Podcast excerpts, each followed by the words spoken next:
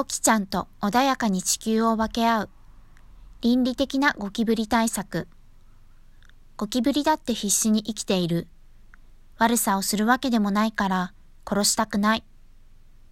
でも無理というあなたへ。というか、私もゴキちゃん、意味もなく怖くて、でも殺せないし、必死で追い出して疲れ果てるということをしていました。しかし、ゴキちゃんにとっても、私にとっても良い方法がありました。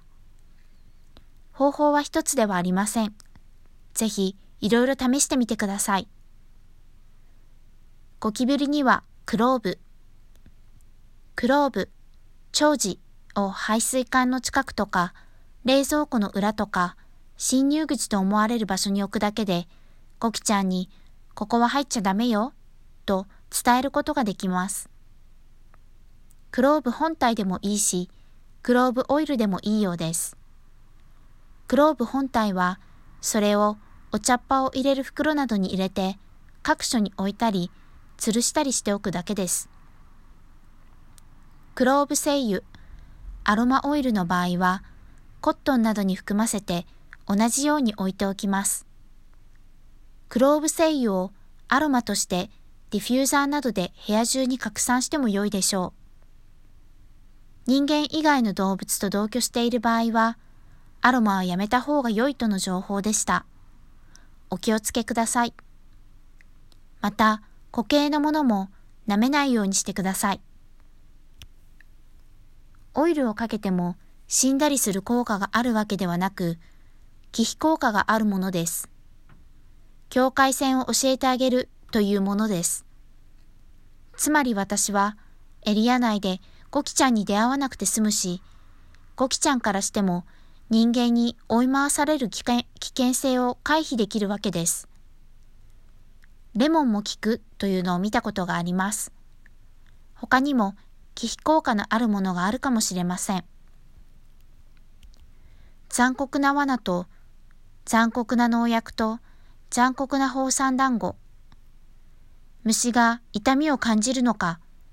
この点は議論中という感じですが、痛みや恐怖を感じるのでなければ生きていけないのではないか、という気はします。でもやっぱりかわいそうって思いますよね。ゴキブリホイホイ。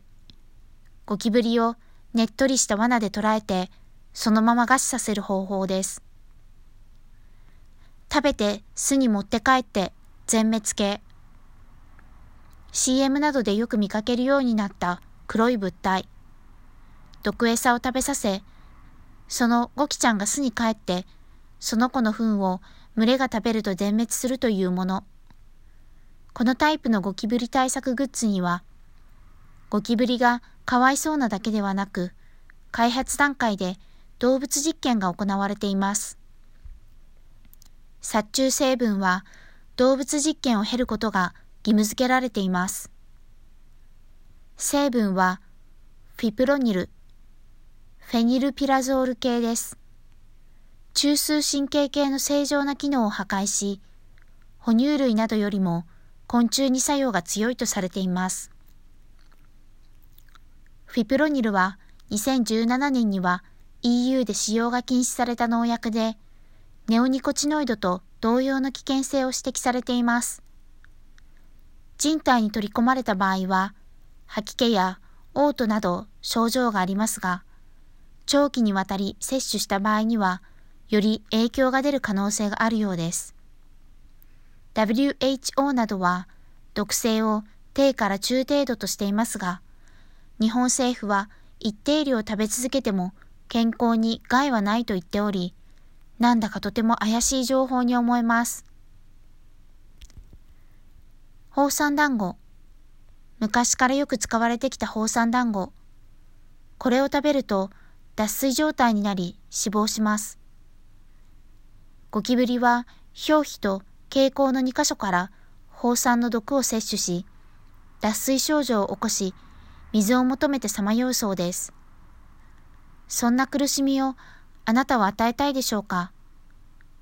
見た目が嫌いなだけで悪さをしていないのに？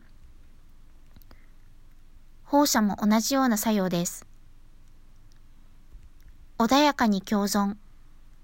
ゴキブリの歴史は人人間の歴史なんかよりはるかに長く、恐竜より前から存在するのです。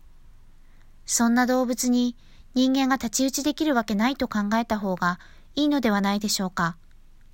残酷な罠、残酷な農薬、残酷な放散団子系ではなく、自分たちの小さなテリトリーを教えて、上手に地球を共有しましょう。